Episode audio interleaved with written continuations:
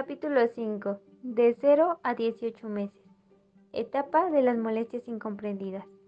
Retomaremos estas edades ya que sus hijos tienen dos edades. La edad cronológica, que es la que cumplen año con año, y la edad mental, que se refiere a la maduración en diferentes áreas psicológicas. Es decir, si su hijo ya está en edad de escribir y no lo consigue, posiblemente su edad mental sea menor. Por ejemplo, edad cronológica que tengan 7 pero de edad mental tienen 3. Entonces su hijo hará algunas cosas que hace un niño de 3 años, no de 6. Esto ocurre en algunas habilidades pero puede variar. La edad mental se determina con pruebas psicológicas. Explicado esto, comenzamos con la lectura. ¿Qué es la etapa de las molestias incomprendidas? El bebé se siente morir sin la presencia de un cuidador. Michel Oden. Es una etapa que se da entre los 0 y los 18 o 20 meses. Puede ser el caso de un niño que nota una molestia en el pañal, por ejemplo, y lo comunica con el único lenguaje que tiene, el llanto y la queja. No es una rabieta, no es un problema de comportamiento, es una molestia para él y quiere que se la solucionemos, pues él no puede. Nunca en estas edades su comportamiento obedecerá a una maldad por parte del niño, puesto que el mecanismo que hace que el niño tenga razonamiento y pueda adquirir el concepto de maldad no se ha desarrollado hasta los 3 o 4 años. Carlos, de dos meses de edad, había pasado el día muy irritable y lloraba. Sus padres habían intentado darle de comer, cambiarle el pañal, ponerle a dormir y no obtenían resultado alguno. Alguien les dijo que si no tenía nada evidente, solo quería molestar.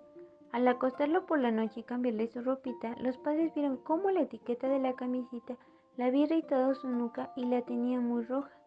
Desde entonces saben que siempre que se queja su hijo debe ser por algo aunque ellos no lo vean. Por otra parte, Mía, una encantadora niña de 12 meses, se niega hoy a terminar el plato de puré que le ha preparado su abuela, mientras que todos los días se la come sin dificultad. Cuando llegan sus padres, la abuela les recrimina el comportamiento de la niña y les insta a que la eduquen mejor. Por mucho que un niño pueda tomar cada día una determinada cantidad de comida, no quiere decir que siempre pueda tomar la misma cantidad. Hay días en que se tiene más hambre que en otros y momentos del día en que pasa lo mismo. Seguramente Mía no tenía hambre ese día y comer más de la cuenta le produce una molesta sensación de estar demasiado llena, que su abuela no entiende esto es una molestia incomprendida. Los malos comportamientos o las rabietas que puedan tener a estas edades son el resultado de no tener las necesidades satisfechas. Sus quejas son debidas a las molestias ocasionadas por estas necesidades no cubiertas. Cuando un niño está enojado o quejumbroso o irritable, simplemente significa que está tratando de satisfacer sus necesidades.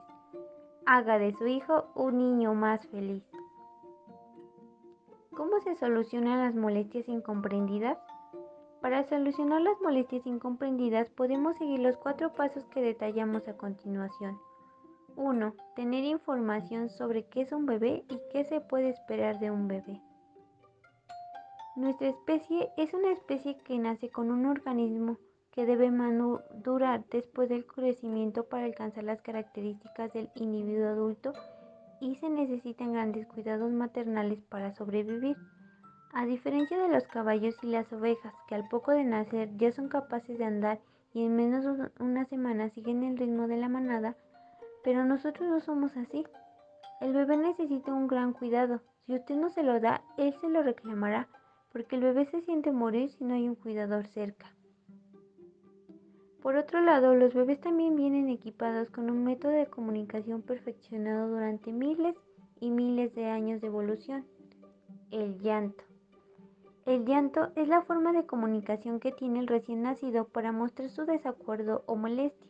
Si usted no le atiende rápido, pensará que su idioma no es lo suficientemente bueno y la próxima vez llorará antes o más fuerte. A veces un niño es excesivamente llorón porque sus padres no han atendido con prontitud sus requerimientos por aquella equivocada idea de es que si le hacemos caso a la primera, se malcría. Déjalo que llore para que haga pulmones. Pues no, nadie pide lo que no necesita. Y si su hijo quiere estar con usted o tiene alguna otra necesidad, va a demostrárselo en su idioma.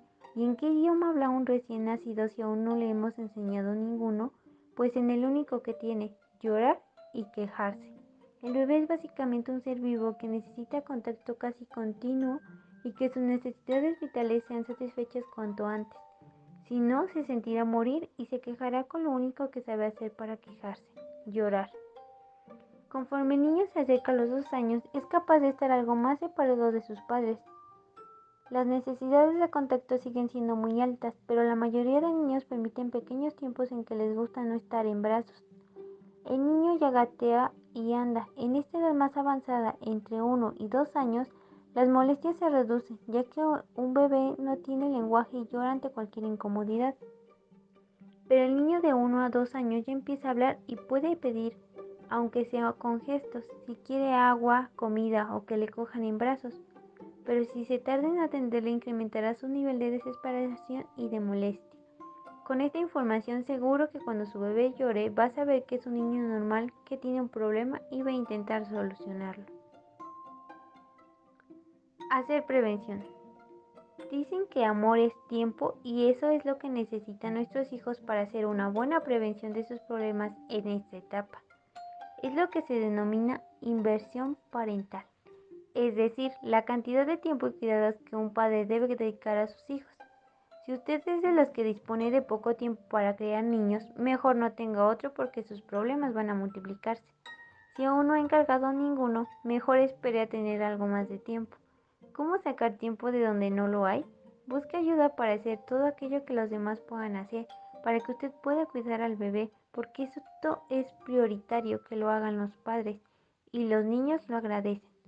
Infórmese de los permisos de maternidad y o paternidad que existen en su país y priorice a su bebé ante cosas secundarias. ¿Y a qué dedicaremos este tiempo con el bebé? La necesidad de contacto es de las más importantes. La lactancia materna es un calmante único para el niño en este periodo.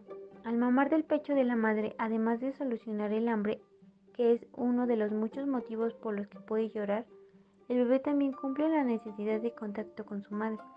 Si usted quiere tener un hijo más tranquilo, que llore menos y que casi no tenga molestias, dedíquele más tiempo, tenga mucho contacto físico con él y atiéndalo pronto. Lo que le tiene que quedar claro a un hijo durante toda la vida es que siempre que sufrió o tuvo un problema, sus padres estuvieron ahí para ayudarle o al menos para confortarles. Es importante durante los primeros años de la vida de un niño dejarle bien clarito que siempre estaremos con él, que siempre le querremos y le cuidaremos, aunque a veces no nos guste exactamente lo que hace. Eso es la base de una personalidad segura, independiente y con una autoestima capaz de soportar altibajos y adversidades.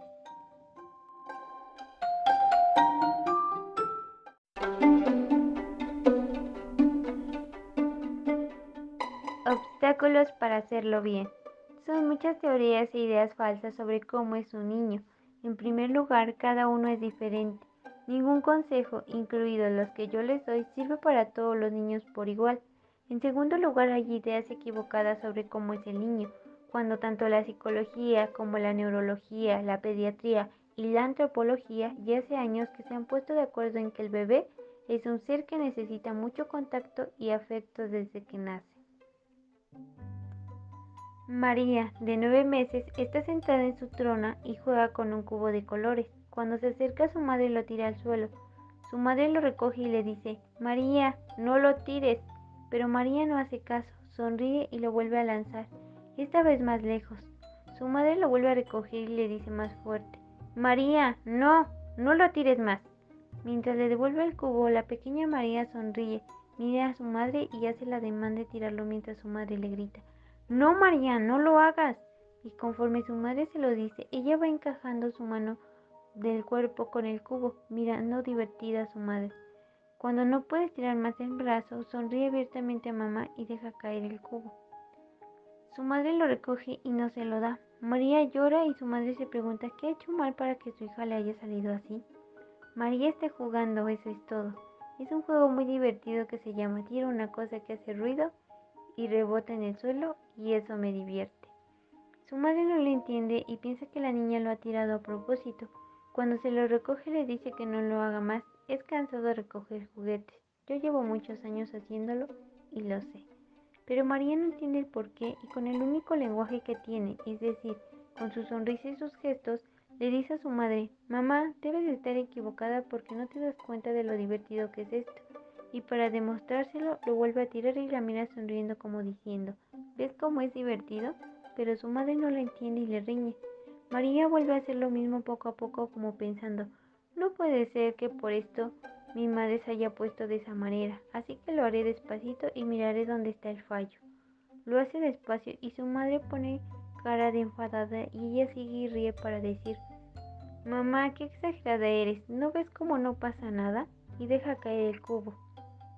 Su madre no se lo vuelve a dar y María llora. Hay muchas soluciones a este caso. Bajar a María al suelo para que juegue con el cubo, así no hay que recogerlo. Jugar un rato con ella, seguro que no va a estar toda la tarde tirando el cubo. Normalmente a los 5 minutos se cansa. Cambiarle el cubo por alguna cosa para chupar, etc pero sobre todo entender que es normal. Puede parecer que los niños nos toman el pelo, que nos quieren provocar, pero es el adulto quien malinterpreta esas conductas infantiles.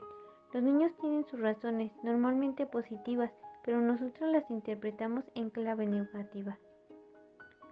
Cuanto antes mejor. Y debe acostumbrarse.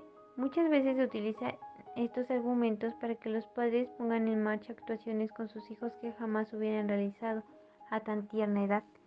Juan y Mercedes me contaban en consulta. Vamos a sacar al niño de tres meses de la habitación porque ya nos han dicho que cuanto antes mejor. Y yo contesté, ¿por qué no le quitas el pañal ahora también? Ya se sabe, cuanto antes mejor. Los padres palidecieron porque quitar el pañal a los tres meses les iba a dificultar mucho el trabajo. El desarrollo cerebral del niño hace que algunos procesos como el aprendizaje con memoria a largo plazo, el razonamiento, el lenguaje, la voluntad y la intencionalidad, entre otros, no sean posibles hasta los cuatro años. Intentar ciertas cosas antes es estar abocados al fracaso. ¿Se le ocurrirá enseñar a escribir a un niño de un mes? Recuerdo infantil y felicidad adulta. Es muy importante que durante este periodo de los 0 a los 18 meses el bebé sea un bebé feliz, no solo porque llorará menos o porque tendremos una crianza más fácil, sino porque lo que se graba en su cerebro es lo que hará que de mayor sea más o menos feliz. La mayoría de los padres queremos que nuestros hijos sean felices durante su infancia como en la vida adulta, pero eso solo es posible si lo que se va grabando en nuestro cerebro desde pequeños lo favorece. Es de crucial importancia que propiciemos por todos los medios un entorno seguro, afectuoso y de atención constante, sin ninguna vivencia negativa hasta que sea capaz de hacerle frente. Cuando nacemos nuestro cerebro no está terminado, de hecho, tardará bastante tiempo en estarlo. En los dos primeros años de vida se producen asociaciones emocionales profundas y estos recuerdos emocionales pueden determinar el comportamiento de una persona para toda la vida. ¿Por qué para toda la vida? Si un niño pasa la mayor parte de su tiempo feliz, su cerebro será optimista, porque ese es el patrón que se le estimula. Si un niño pasa la mayor parte de su tiempo frustrado, su cerebro se le llevará por caminos de pesimismo. Es por eso que un bebé que recibe amor tiene más probabilidades de ser feliz en su etapa adulta. Antes de los dos o tres años deberíamos propiciar que las emociones que se graban en los cerebros de nuestros bebés sean las de inseguridad, autoestima y amor.